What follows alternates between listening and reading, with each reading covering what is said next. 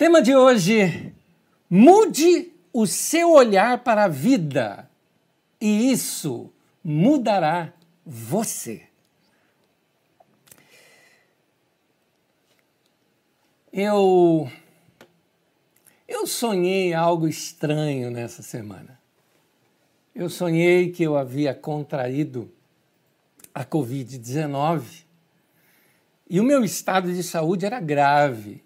A sensação, eu confesso para vocês, era muito ruim.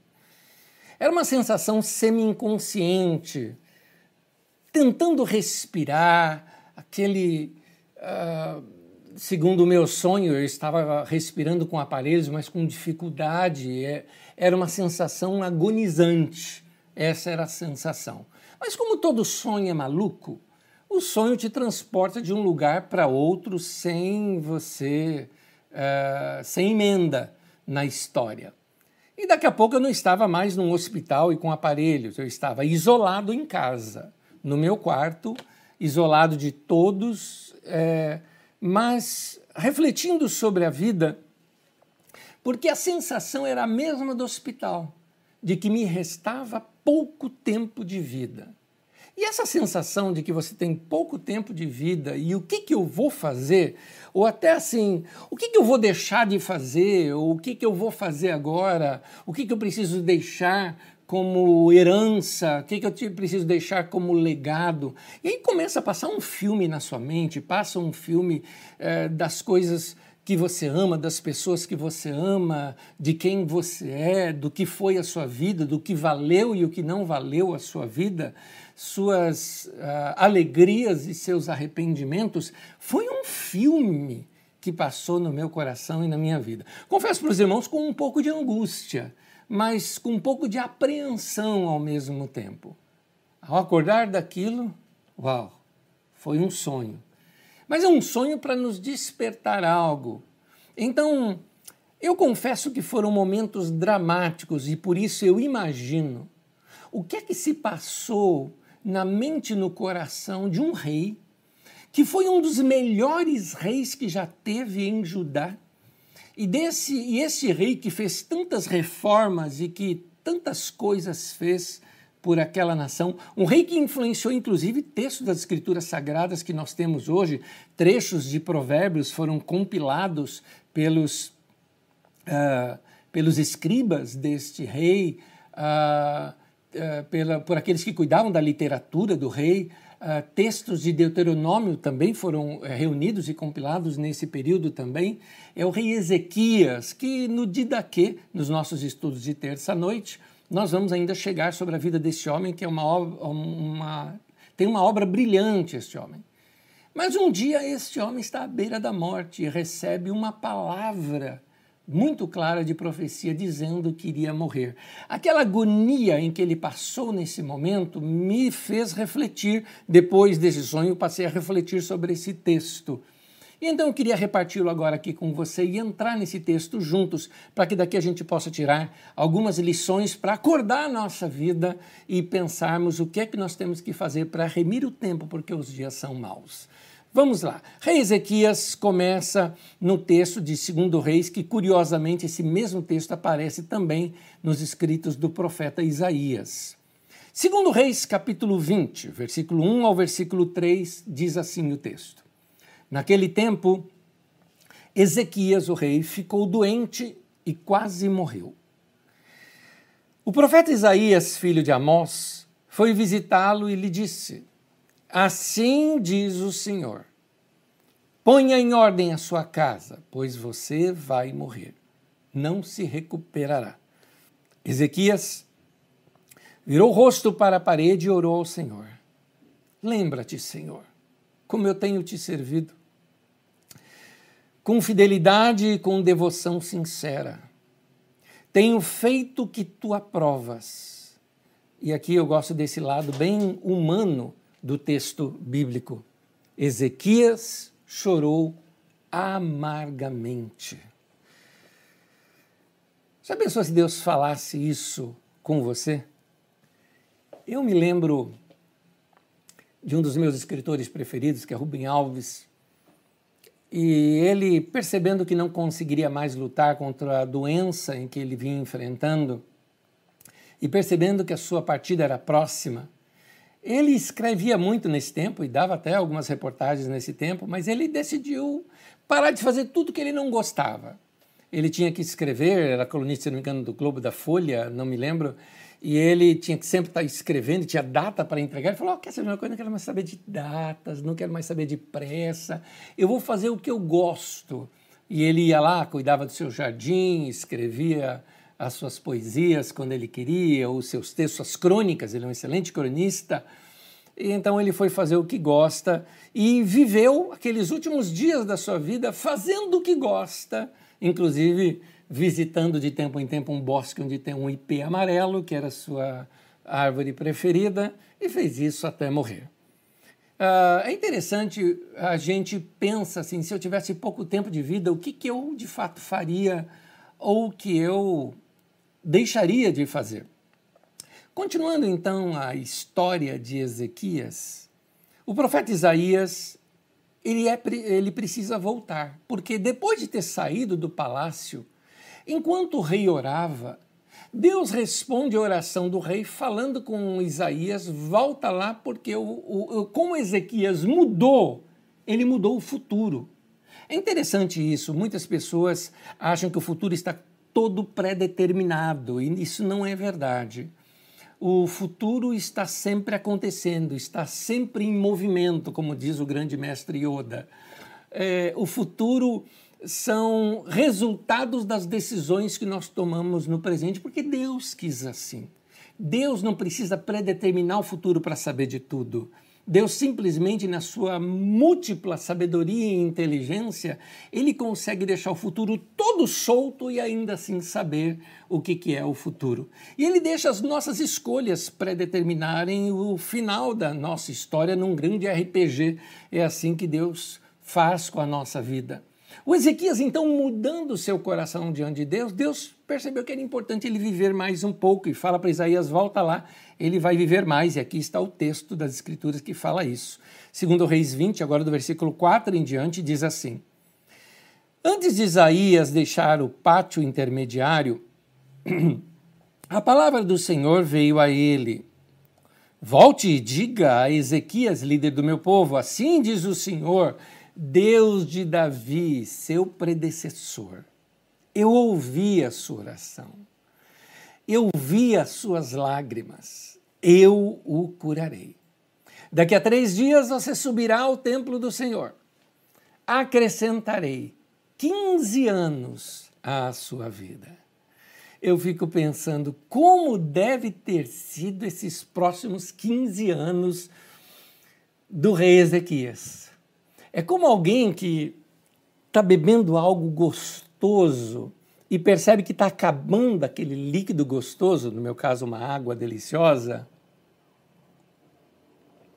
E você vai tomando aos pouquinhos, experimentando, ou como uh, diz o Rubem Alves, fala numa das suas crônicas acerca da vida, e ele fala que a vida tem que ser bebida de tal maneira como se fosse o último gole de uma bebida deliciosa. Então é assim que a gente precisa experimentar a vida.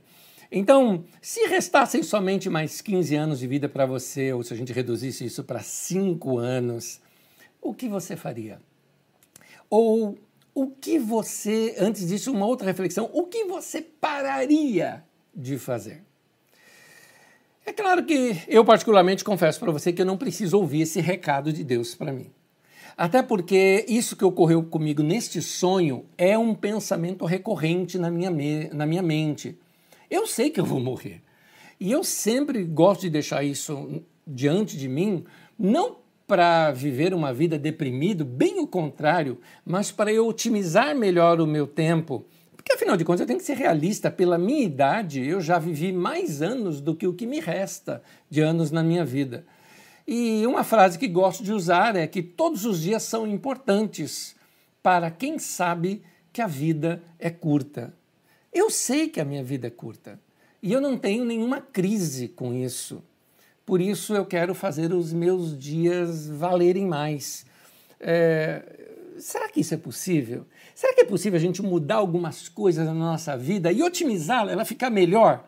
Sabe quando você dá uma otimizada no seu computador ou no seu celular? Fica mais leve, mais solto, mais rápido. Bom, eu quero deixar com vocês alguns conselhos. Mais uma vez, eu estou sendo aqui pretensioso em dizer que eu tenho respostas para você. Na verdade, essas respostas são contidas no livro das Escrituras Sagradas. Porque o texto das Escrituras Sagradas são tão ricos, tão ricos, e eles trazem tantos princípios que eu quero agora, com pensamento bíblico, te trazer algumas ideias que, se vocês praticarem, vocês vão saber se a sua vida uh, pode valer mais ou não. É, o que, que você pode fazer na sua vida. Lembrando uma coisa, é, eu não vou falar de céu, eu vou falar de terra, eu vou falar de dias, de vida, eu vou falar de coisas, eu vou falar de atos, eu vou falar de criatividade, eu vou falar de coisas do nosso dia a dia. O céu nos está garantido e nós vamos para lá um dia, então vamos falar de vida. Vamos falar de vida aqui na terra e é disso que eu quero falar com vocês. Paulo apóstolo, querendo deixar os irmãos de uma igreja que ele ainda não conhecia, que ele iria viajar para lá, iria ministrar a estes irmãos, essa era a sua intenção, ele escreve para a igreja de Roma e começa a falar para aqueles irmãos que eles precisavam manter a sua vida atenta e viva, experimentando o melhor de Deus na vida deles, a perfeita, boa e agradável vontade de Deus. E para eles chegarem neste melhor de Deus, eles precisavam manter a sua mente sempre renovada e não seguir com a boiada segundo o padrão desse mundo, segundo a. Uh, uh, esses costumes né, que as pessoas, todo mundo faz tudo igual. E Paulo estava dizendo: vamos pensar fora da caixa, vamos mudar um pouco a maneira de pensar. E ele fala isso, é um dos textos brilhantes, e quem me conhece sabe o quanto eu cito esse texto das Escrituras, porque para mim ele é muito vivo, e eu acredito que cada vez que eu medito nele eu pego verdades novas que se encontram dentro desse texto. Romanos 12, versículo 2, acompanha comigo o texto, diz assim: Não se amoldem ao padrão deste mundo mas transformem-se pela renovação da sua mente, para que, note, para que sejam capazes de experimentar e comprovar a boa, agradável e perfeita vontade de Deus, você não pode andar com a boiada, se amoldar ao padrão deste mundo, ficar dentro de uma caixinha ali amoldado, mas você precisa ter uma mente renovada e é essa mente renovada que vai transformar você. Por isso que eu insisto uh, nesse, nesse nosso tema de mudar o seu olhar para a vida, e isso é o que vai mudar e vai transformar você. Querido, eu estou falando de criatividade para se reinventar. Uh, domingo passado, inclusive, ou na terça-feira, eu acredito, uh, alguém, inclusive, no chat insistia, Nésio, como é que eu me reinvento? O que, que é se reinventar? Me lembro muito dessa pergunta. É, isso tem a ver com criatividade e a mensagem de hoje acho que explica um pouco isso. Atualmente, os cientistas entendem, aqueles que estudam o cérebro humano, entendem criatividade como alguma coisa muito mais complexa do que essa onda, teve uma onda de neurolinguística que teve na década de 90, e essa onda de neurolinguística tinha aí esses, essas pessoas que uh, falavam muito sobre isso aqui no Brasil, uh, e falavam coisas de, por exemplo, ah, a divisão do cérebro se dá apenas em duas, em direito e esquerdo. Uh, o, o, lado esquerdo do, do cérebro é o pensamento racional e analítico, e o direito é o criativo, é o emocional, e ficava com aquelas costumes que eu me permita aqui a discordância disso tudo. Ah, quando a pessoa vai te responder algo e ela olha para o canto direito do cérebro é porque ela está inventando, quando ela olha para o canto esquerdo é porque ela está se lembrando. É, nada disso é comprovado cientificamente, tá? Isso são deduções que tiraram na neurolinguística, que era assunto para palestras motivacionais e ganhar dinheiro vendendo livro. Na realidade, acredite-se que a criatividade ela engloba vários processos cognitivos, ligações neurais, caminhos neurais e emoções somadas que nós não temos dimensão de como essa mente imaginativa funciona. Em outras palavras, o que eu quero te dizer é o seguinte: a imaginação e a criatividade é um baita dom de Deus para nós. E que pode notar quando eu insisto com você, eu falo o seguinte: olha, as crianças têm imaginação e vocês, adultos, têm perdido essa capacidade imaginativa. A criança, ela pega um objeto qualquer, vamos lá com as nossas girafinhas, ela pega um objeto qualquer e aquilo vai virando é, uma brincadeira para ela. Ela inventa coisa e, e ela cria história. Isso faz com que ela exercite a, a, a sua imaginação. Assim também nós adultos deveríamos fazer isso, mas nós não fazemos. Por quê? Porque a gente assiste filme e o filme já traz tudo pronto. Então, antigamente nós líamos o livro e o livro fazia a gente ser o diretor do filme, criando o filme na nossa mente. Tanto que muitos de vocês que são ainda ferrenhos leitores de livros, dificilmente você encontra um filme no qual você concorda com a mente do diretor. Normalmente você pensa diferente, ele pulou uma cena que eu não gostei, ele fez algo que eu não achei uh, uh, uh, legal, porque quando você lê, a sua mente ela amplia muito mais, ela usa aquela criatividade. E como a nossa sociedade está emburrecendo, lendo menos, o que faz com que nós estamos exercitando menos ainda a nossa criação, criatividade, eu vou até usar um neologismo, a imaginatividade nossa, é? onde nós criamos através da imaginação. Eu me lembro quando uh, eu li o livro Os Miseráveis, um livro enorme, mais de mil páginas, e ali eu naveguei naquele livro com lições cristãs, inclusive, fantásticas uh, dentro daquele livro.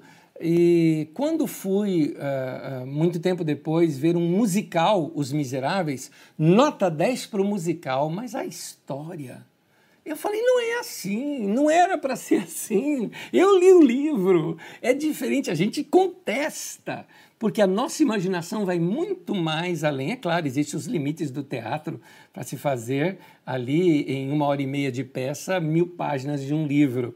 Mas é interessante que quando nós usamos nossa imaginação, nós estamos exercitando. E eu costumo dizer o seguinte: a nossa imaginação é como um músculo. Se você usa, você tem mais, mas se você não usa, ele atrofia.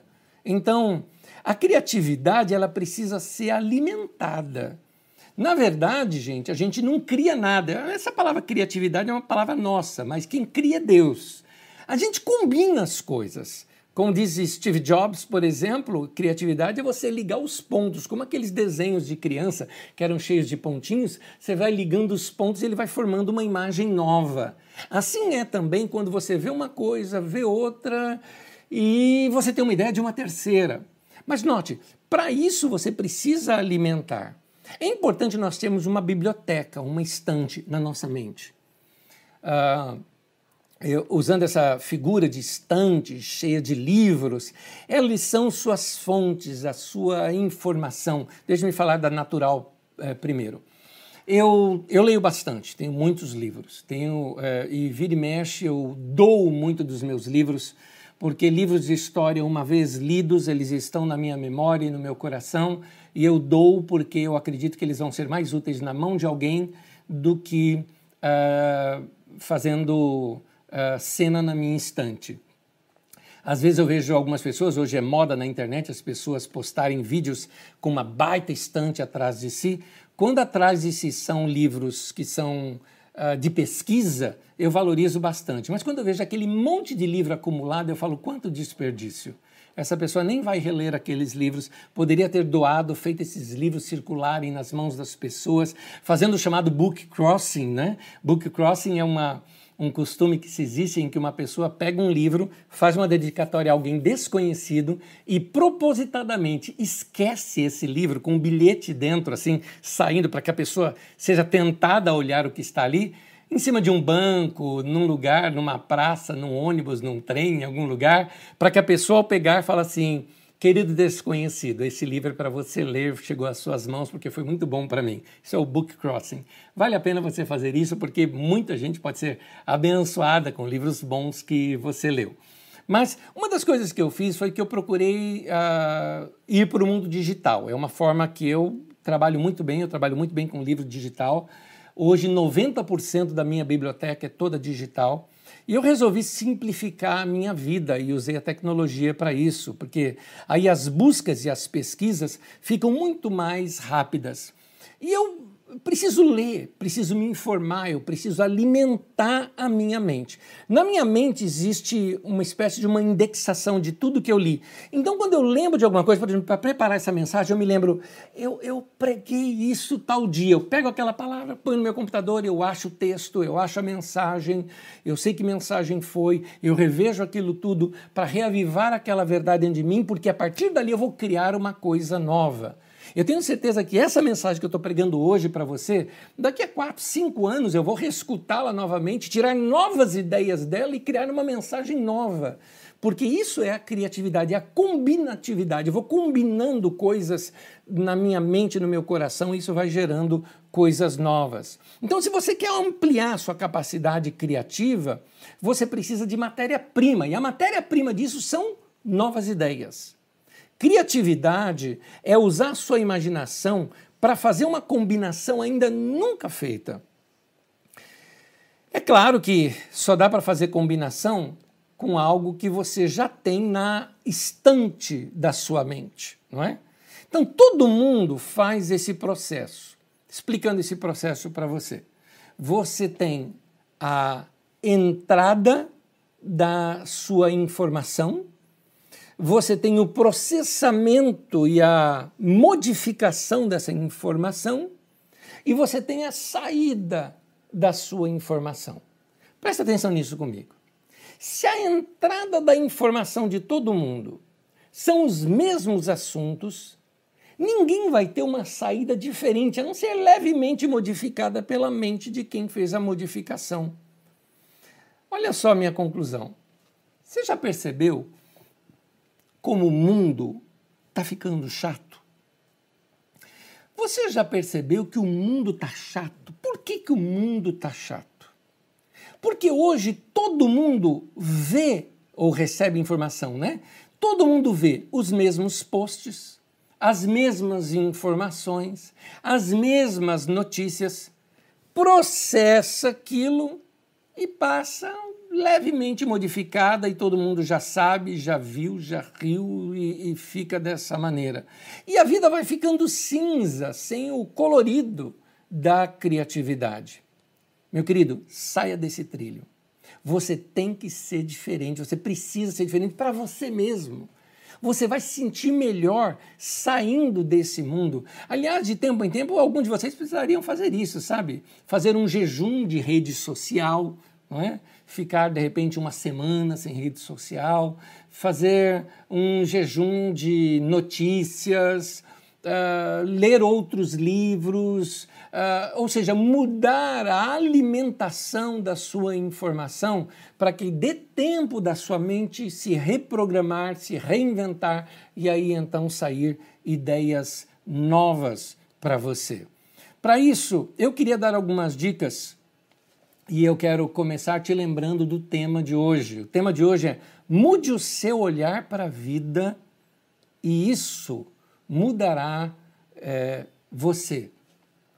É, é importante que você saiba que o que eu quero te passar é que quando você mudar sua maneira de encarar a vida, mudar a maneira como você se relaciona com a vida e recebe informações da vida, você vai ter um novo alimento para o seu processamento e você vai mudar sua maneira de viver.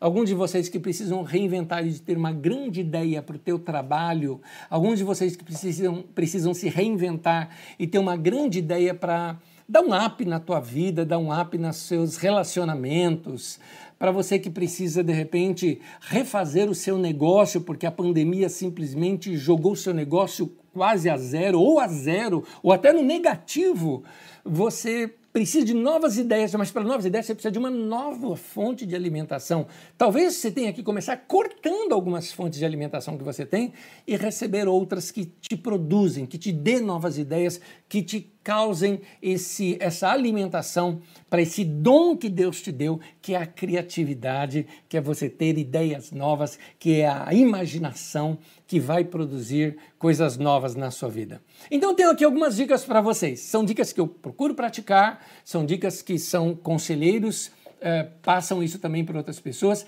Eu tenho certeza que essas dicas são conselhos, na verdade. Conselhos baseados em ideias da palavra de Deus, mas que podem modificar a tua vida, modificar a informação que você recebe e assim você vai produzir coisas novas. Primeiro, cerque-se de coisas bonitas. Está aqui uma boa dica por onde você começar. Comece é, deixando tudo ao seu redor mais agradável. Por que não começar de uma faxina na sua casa? Você já percebeu que uma casa bem organizada é mais gostosa de estar? Você já percebeu que faxina pode cansar, esgotar a gente, mas depois que termina, cheirinho de limpeza, não é? Alguns de vocês uh, tem esse costume, ah, levanta e deixa a cama toda embolada. Não é gostoso a caminha arrumada, a sala arrumada, a casa, os armários limpos? Isso tudo não torna a casa mais agradável? Pois é, quando nós organizamos o nosso derredor, a nossa vida fica mais leve, mais gostosa. É interessante notar que as pessoas mais criativas, elas se cercam de coisas bonitas. As coisas bonitas nos inspiram, por exemplo, teu carro limpo não é mais gostoso de dirigir? Você não se sente melhor nele dessa maneira? Uh, um computador bem organizado não é mais gostoso de usar? Sabe essas pessoas? Eu... Vamos lá, presta atenção. O desktop de muitos de vocês está bagunçado, cheio de coisas, cheio de, de, de pasta, de arquivo e que você nunca mais vai abrir, tá aquela bagunça toda. Um computador limpo é mais gostoso, um computador organizado, tudo certinho, cada coisa na sua pasta, fica mais fácil de você encontrar suas, uh, seu banco de dados de suas fotos. Você tem um monte de fotos que você nunca mais nem vai ver, 10 fotos da mesma pose, e aí você não vai lá, não deleta, aquilo fica tudo grande, cheio. E essa confusão da vida de informações torna a nossa informação toda embolada e então você não tem muita criatividade, porque não tem espaço. Porque é gostoso, por exemplo, tem gente que enche a casa de tanta tranqueira, de tantos móveis, que você tem até dificuldade para passar e transitar dentro daquela casa. Já uma casa bem organizada, mais leve, menos móveis, não é? Menos, in, menos informações, com uma menor informação é, é, visual, você torna o ambiente mais leve, mais gostoso. Sexy de coisas que te fazem bem, coisas que têm a ver com o seu gosto. Quando você faz isso com coisas físicas, algo novo pode abrir na sua mente e você fazer o mesmo com você.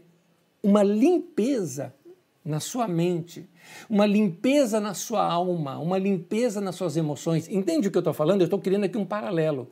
Da mesma forma como uma casa limpa, um computador limpo, um carro limpo, tudo isso torna mais agradável a vida, da mesma forma, uma mente limpa, coisas resolvidas no nosso coração, a vida fica mais leve.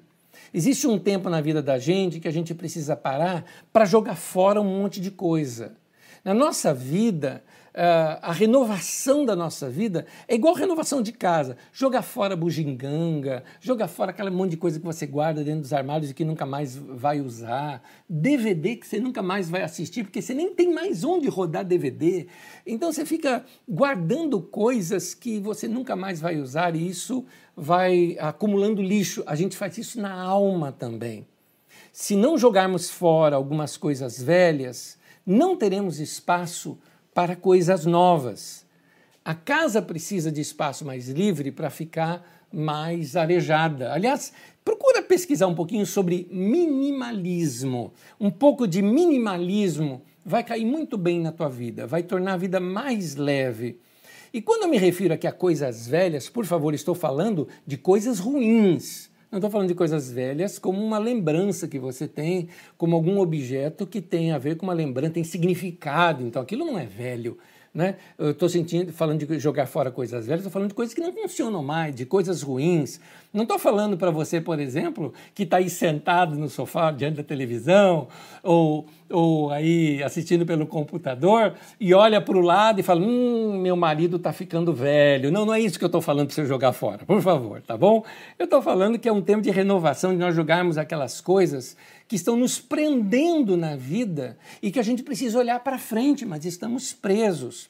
De tempo em tempo, a gente precisa fazer essa faxina na nossa vida para ter mais espaço. Muitos de vocês não conseguem criatividade, criar algo novo, porque a mesa de pensamento, onde você coloca os seus pensamentos na mesa do seu cérebro, estou usando aqui uma imaginação, tá?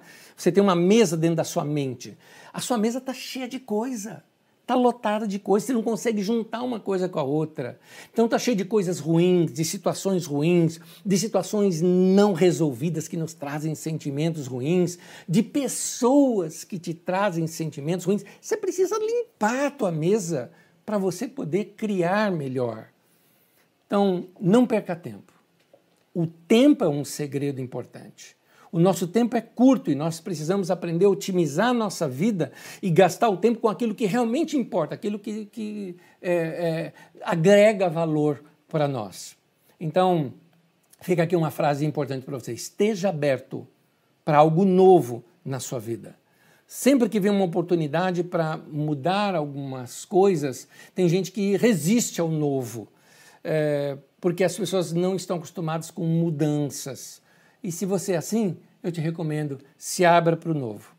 Deus pode trazer novas oportunidades para a sua vida. Portanto, joga fora coisas velhas, abra sua, seu espaço para algo novo, para sua carreira, para sua vida emocional, para sua vida pessoal. Mas para isso você precisa estar tá aberto para o novo e aberto para correr risco. Sabe por quê? Na área profissional, você pode vir a trabalhar em áreas que talvez você nunca imaginou que trabalharia nessas áreas.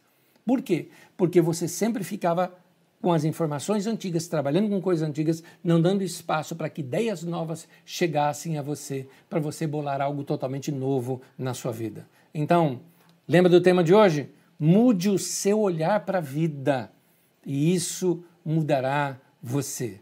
E o nosso primeiro conselho é: cerque-se de coisas bonitas.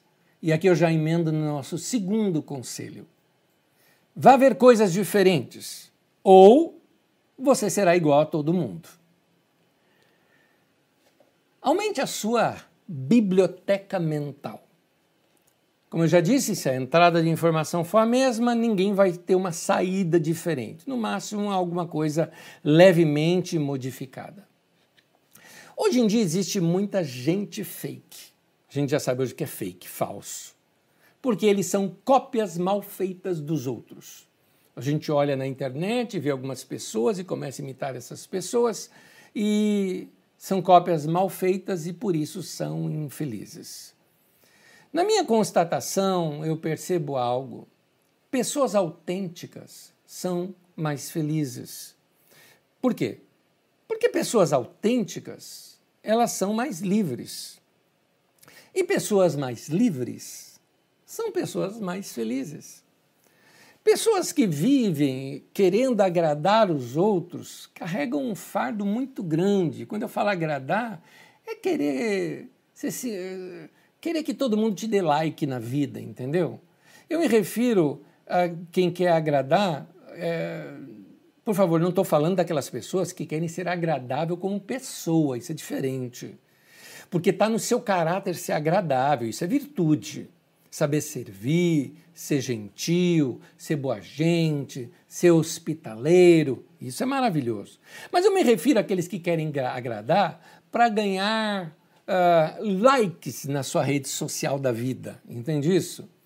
Tem pessoas que uh, querem fazer média, tem pessoas que não sabem ser autênticas, tem pessoas que acham que ele tem que falsificar a vida para ser aceito num determinado é, meio social. Um outro expositor que eu gosto muito, um brasileiro chamado Ariano Suassuna. Se você nunca ouviu este homem, convido você a fazer uma pesquisa no YouTube e procurar sobre Ariano Suassuna e você vai ouvir coisas encantadoras da boca deste homem. Um dia ele estava falando que num jantar ele estava diante ali de várias pessoas e a anfitriã ficava insistindo com ele, perguntando se ele já havia ido à Disney. E aquele jeito nordestino dele, com aquele sotaque delicioso, ele, ele morre de medo de avião. E ele é uma pessoa assim que ele não gosta é, de anglicismos, né? ele evita falar palavras em inglês. É um homem muito inteligente, né? mas ele faz questão de valorizar a nossa linda língua portuguesa. Ele defende que a língua portuguesa é a mais bonita. Ele é, ele é encantador nesse sentido. E aquela mulher insistindo, né? Porque a moda é você ser americana, a moda é você ir para os Estados Unidos, igual a moda de algumas pessoas aí agora, que acham que a moda é andar com a bandeira dos Estados Unidos. Tá aí, um, um para mim, eu confesso para você, viu? As pessoas, a não ser que ele more nos Estados Unidos ou tenha alguma relação com aquela nação por viver lá ou por ter parentes lá, esses que vivem desfilando com bandeirinha dos Estados Unidos por aí, eu acho Uh, para mim é uma autenticidade de pouco pensamento, né? Mas uh, esse Ariano Suassuna, quando foi desafiado a isso, mas como o senhor, um homem inteligente, um homem tão conhecedor, ainda não foi na Disney? E ele conta o seguinte: ele fala, ele percebeu que a anfitriã dividia a humanidade em duas categorias, as que foram na Disney e as que não foram na Disney. Então, hoje em dia, com a mistura da teologia com esse tipo de comportamento americanizado, criamos algumas situações que forçam alguns crentes a serem falsos. No neopentecostalismo, por exemplo, o homem de fé ele tem que ser rico, tem que ter pose, tem que, tem que postar uma foto que ele foi nos Estados Unidos, porque isso significa que ele é um homem de fé e que ele é rico e tudo mais. Dentro do meio tradicional, as conferências têm que ter algum pregador internacional, ou quando você cita alguma coisa, tem que citar algum teólogo inglês ou algum teólogo norte-americano. Então, ele sempre acha que livro bom é livro de estrangeiro. E te venderam essa ideia de que tudo que é importado é melhor. Agora, isso fez muita gente pensar que crente, gente de fé, não pode ser pobre. E isso é um absurdo. É um absurdo. Porque quem diz que pobre é infeliz? Quem diz que você tem que ter rico, coisas e viagens para ser feliz? Quem, novamente estou citando aqui Rubem Alves, que cita assim: a propósito, a chance de um pobre ser feliz é maior do que a de um rico ser feliz. Ele conta, por exemplo, uma experiência de infelicidade na sua vida, porque ele, quando criança, teve uma vida interiorana, que vivia lá no meio do sítio, vivia no meio do barro, tomava banho de rio. E então seu pai voltou a ganhar dinheiro e ele voltou a morar na cidade grande e foi estudar num colégio pago. Ele disse que foram aqueles os anos mais infelizes da sua vida, porque ali ele fazia as comparações o problema estão nas comparações. Ser pobre não é ser infeliz. Olha o que Jesus disse, Lucas 6, 20 e 21, ele fala, olhando para os discípulos, ele disse: Felizes são vocês os pobres, pois a vocês pertence o reino de Deus. Uh, em primeiro lugar, uh, os ricos não sabem que os pobres são felizes. Porque aí, quando ele vê uma criança africana, por exemplo, eles têm dó. Agora, eu queria te dizer o seguinte: pobre não precisa de dó, pobre precisa que seus direitos sejam respeitados, só isso. Porque não tem nada de errado ser pobre. Aliás, tem coisa que o pobre experimenta que o rico não experimenta. É, não é errado ser rico também, já eu vou falar sobre isso, por favor. Nem se constranja, você que é rico está me ouvindo. Mas quando a gente passa pela pobreza na vida da gente, a gente aprende coisas que a riqueza não nos dá. Eu fui pobre na minha infância, mas não aquela pobreza de chegar a pedir esmola, nunca precisei disso. Mas eu cuidei de carro na rua, eu engraxei sapato, eu entreguei jornal, eu juntava ferro velho para vender, igual esses meninos de rua que carregam ferro velho, eu fiz isso. Isso me fez eu valorizar tudo aquilo que eu conquistava na vida. E era uma delícia. Eu amei, por exemplo, porque eu, eu vendia ferro velho para juntar dinheiro para poder ir na Biblioteca Municipal de São Paulo para poder ler um livro de arqueologia, por exemplo. Né? Eu me lembro dessa cena. Agora, meu encanto foi quando a dona da banca de jornal lá do nosso bairro me convidou para trabalhar com ela. Trabalhar na banca de jornal foi uma coisa maravilhosa, porque eu podia ler ali o dia inteiro. Era gostoso ali alimentar a mente.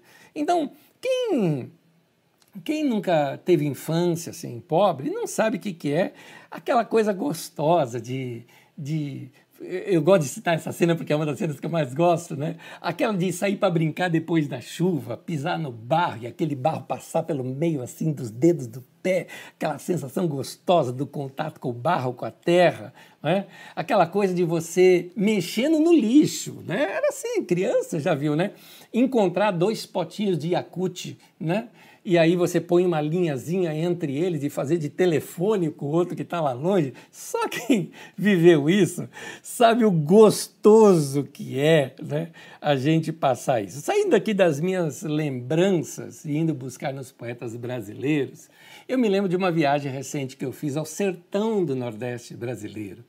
E lá no sertão, na convivência com aqueles irmãos queridos ali é, do sertão, passeando e passando por alguns vilarejos, as coisas gostosas do contato com aquele povo, de entrar para casa da pessoa, de bater papo ali à tarde, de ganhar fruta do pé que as pessoas com muito carinho nos ofereciam quando estávamos ali. No retorno, quando eu estava uh, uh, dirigindo, né, eu passei por uma cidade, a cidade de Exu, onde nasceu um grande poeta e musicista brasileiro, o bom sertanejo Luiz Gonzaga. E Luiz Gonzaga, numa das suas poesias e canções, e aqui eu faço questão de reproduzi-la exatamente como ele canta e como ele fala, ele fala dessa coisa gostosa que é, não é experimentar a, a beleza do olhar de um pobre com relação à vida. Diz o texto assim: Ai, ai, que bom, que bom, que bom que é uma estrada e a lua branca no sertão de Canindé. Artomove lá, nem sabe se é homem ou se é mulher. Quem é rico anda de burrico, quem é pobre anda a pé. Mas o pobre vê nas estradas o orvalho beijando as flor. Vê de perto o galo campina, que quando canta muda de cor vai moiando os pés no riacho, que água fresca, Nosso Senhor! Vai olhando coisa grané, coisa que, para modo de ver, o cristão tem que andar a pé. Boa música brasileira! E aí você vê até uma foto minha com a estátua na sua cidade. Querido, não existe nenhum problema em ser rico, por favor. Não me compreenda mal. Mas eu quero te mostrar que não existe nenhum pecado em ser pobre. E eu quero te ensinar é que você não precisa se matar de trabalhar para enriquecer, para só então ser feliz. Como uma frase que eu li, que a pessoa se mata de trabalhar para poder crescer e uh, deixa eu voltar a frase. Ela começa dizendo antes do pobre e ela fala daquele sertanejo que simplesmente junta ali e vai morar numa casinha, num sítio e montar ali a sua plantação e ali ele tem a sua vida. Mas o rico, o rico vai para a cidade, prospera, cresce, junta dinheiro para no fim da sua vida comprar um sítiozinho, ir lá fazer a sua plantação e fazer o mesmo que o outro já vinha fazendo há muitos anos. Pois é, tem gente que não tem quase nada na vida e pode ser feliz com o que nada tem. Felicidade não tem a ver com pobreza ou riqueza. Por que, que eu estou te falando isso? Eu estou te falando isso porque eu estou te convidando nesse item a você ver coisas diferentes ou você vai ser igual a todo mundo. Todo mundo hoje acha que o grande segredo está em ganhar dinheiro e morar num lugar bonito. E eu estou te mostrando que não pode não ser esse o seu caminho.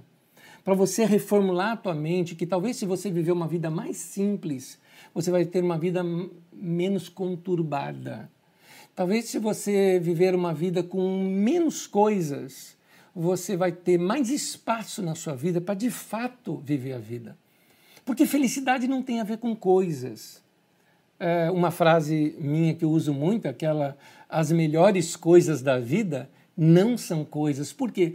Porque existem felicidades, entre aspas aqui agora, existem felicidades, não, sem as aspas, existem felicidades na vida que elas são efêmeras. Efêmera é algo que passa logo, mas ela teve o seu valor quando ela existiu. Uma nuvem é algo efêmera, você vê um formato de uma nuvem, ela é linda, mas daqui a pouco ela não existe mais. Algumas flores e algumas árvores, elas são efêmeras, elas duram um tempinho só e daqui a pouco elas não existem mais. Existe a felicidade efêmera e você tem várias delas ao longo do seu dia e muitas vezes você perde estas coisas porque a sua mente está cheia de tranqueira, cheia de coisa e você não tem espaço para você reconhecer essas coisas. Por exemplo, defina a felicidade em um cheiro. Fale um cheiro, pensa aí num cheiro que te traz felicidade. Para mim veio o cheiro do café, o cheiro da terra molhada, o cheiro do feijão. Né? Defina a felicidade num som. Nessa noite, uh, minha mente vagando com as coisas aqui da mensagem, eu confesso para vocês que eu fico muito ansioso pelo que eu, quando eu vou pregar. Eu costumo dizer que eu tenho TPM, é, atenção pré-mensagem. E eu tenho sempre isso, todo sábado. Então eu custo para pegar no sono no sábado para o domingo. Nessa noite eu, eu tenho um programa que regulari, regu, uh, analisa o meu sono, né? Eu, eu, eu estou examinando meu sono esses, essas semanas todas, né? Minha intensidade de sono, sono profundo, sono alto, tudo mais. E para poder dormir eu precisei colocar algum som que me descansasse. Felicidade num som, eu te falo, canto de passarinho, na verdade foi a felicidade de um bosque. Bosque para mim é uma coisa maravilhosa. Ou o barulho de aguinha correndo, ou o barulho de árvore das suas folhas, e um pássaro aqui, outro acolá. Isso é felicidade para mim. Ainda que ela foi ali artificial naquele momento, mas isso é felicidade. Felicidade num sabor. Então, ao você comer uma comida e perceber os seus sabores, ao você beber algo e sentir os seus sabores. Nós precisamos degustar as coisas que nós colocamos na nossa boca para perceber sabores. Isso é felicidade. Felicidade num toque, felicidade numa sensação, vento no rosto, cafuné, um abraço apertado. Felicidade numa cor, numa paisagem, na árvore, na flor, algo que te encante. Enfim, Repito, felicidade não tem a ver com pobreza ou riqueza. Felicidade tem a ver com estar bem consigo e ser você mesmo. É isso. É importante você você ser autêntico, você descobrir essas coisas da vida.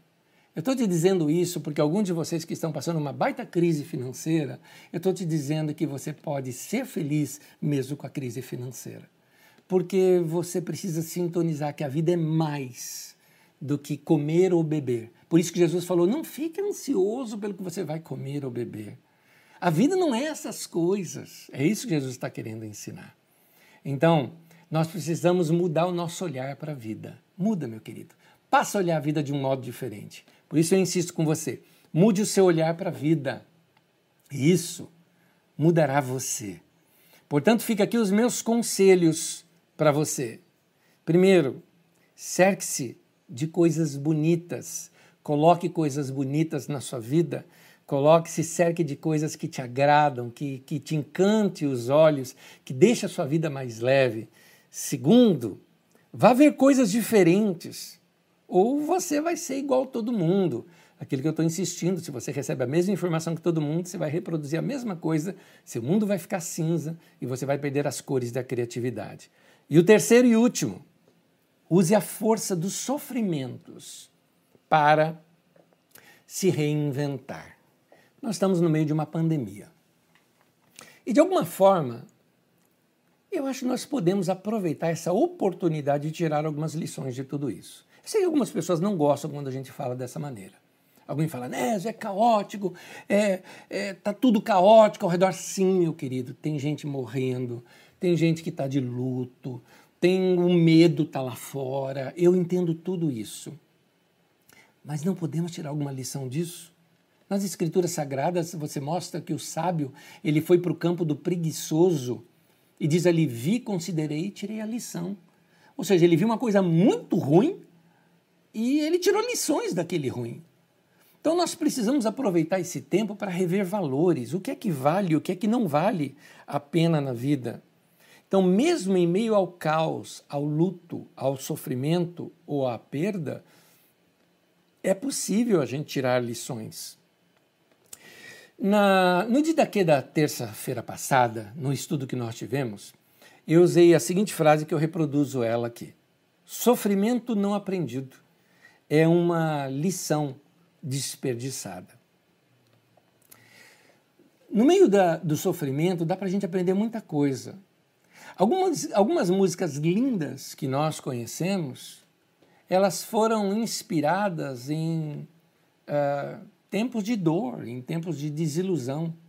Você vê cântico, uh, vamos pegar cânticos que nós cantamos no meio da igreja, como cânticos cristãos, como Sim, eu sei, Senhor, que Tu és soberano, tens os teus caminhos, tens os seus próprios planos.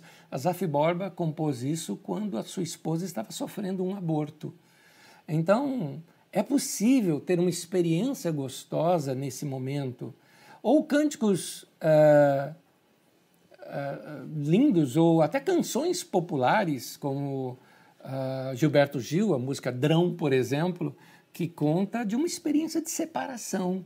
E ele mostrando aquele amor que ficava mesmo diante de um divórcio é, algo trágico acontece às vezes na vida de uma pessoa que leva ela a escrever poesias, a fazer um quadro, a reinventar a vida.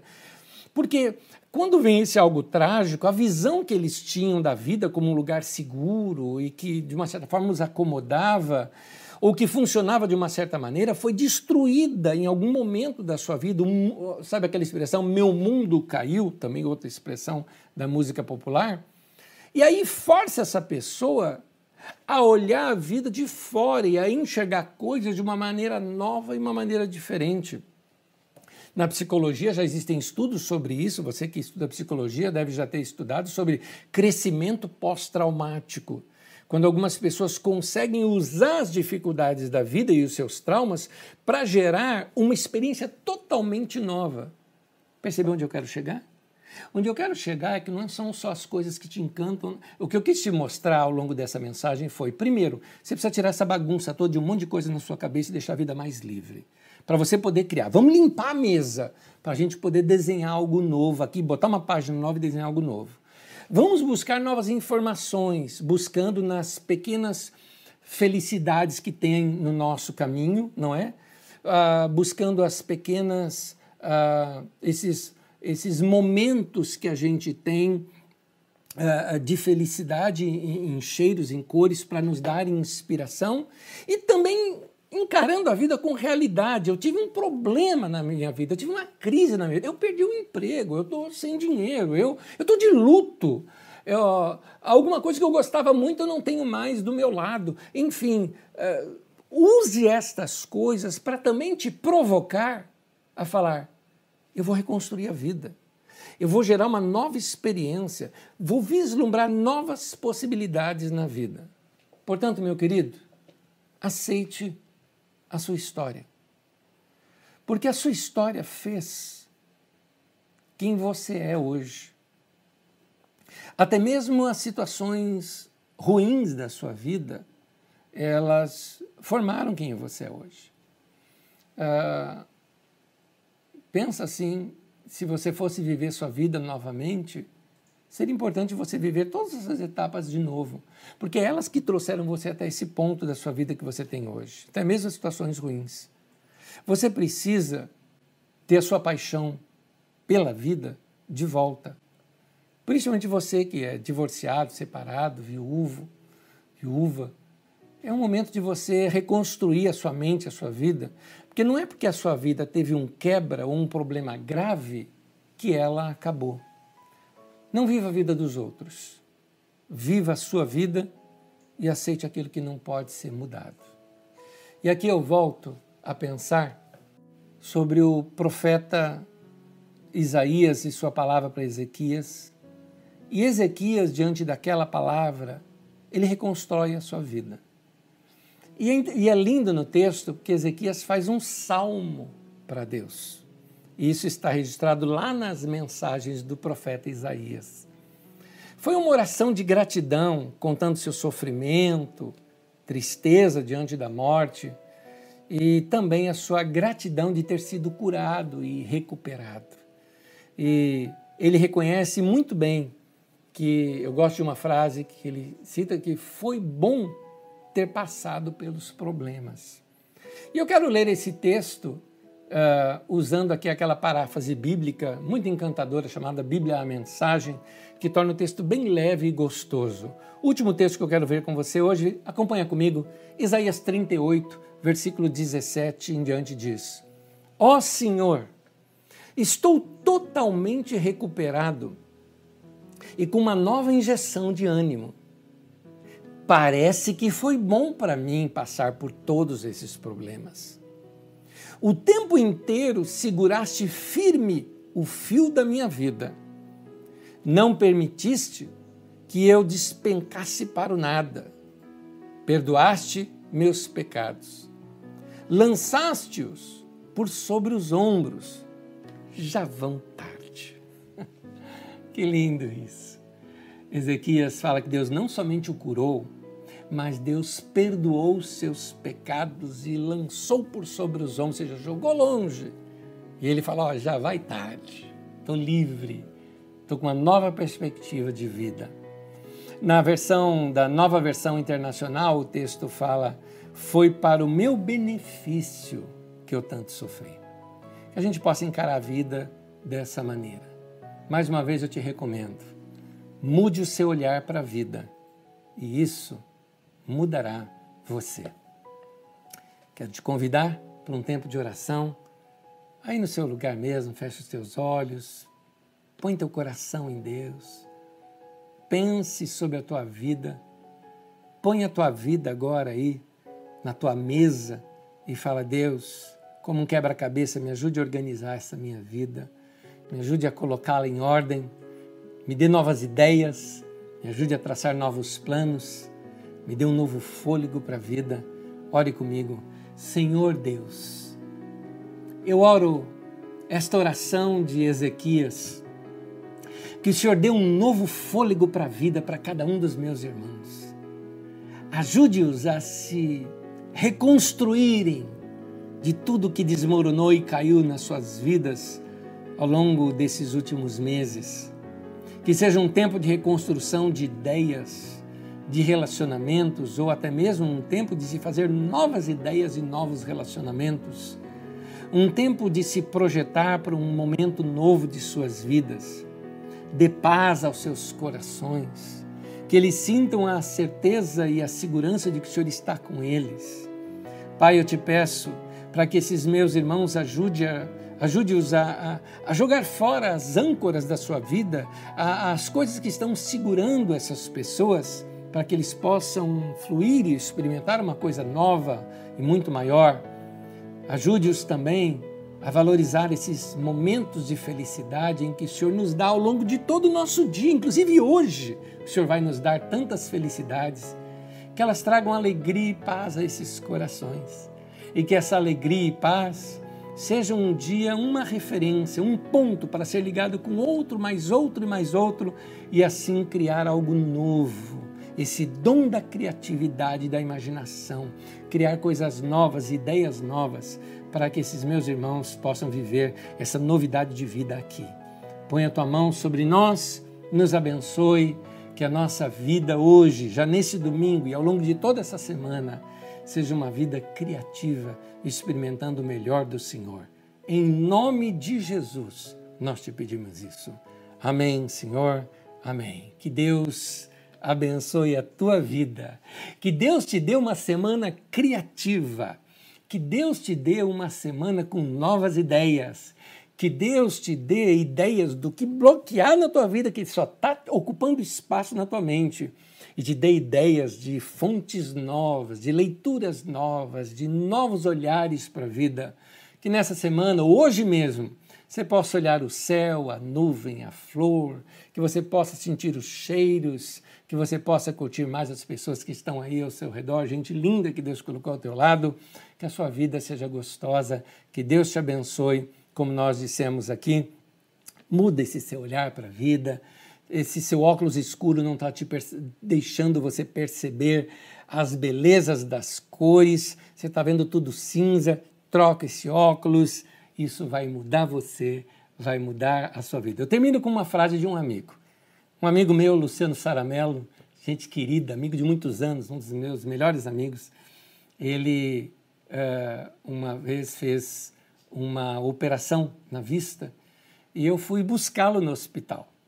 E depois de ter feito aquela operação, me lembro da frase dele, assim que nós saímos do hospital, ali no Mandaqui, nós saímos do hospital, ele olhou assim, tinha umas árvores, alguns lugares, e ele falou assim: então a vida era assim.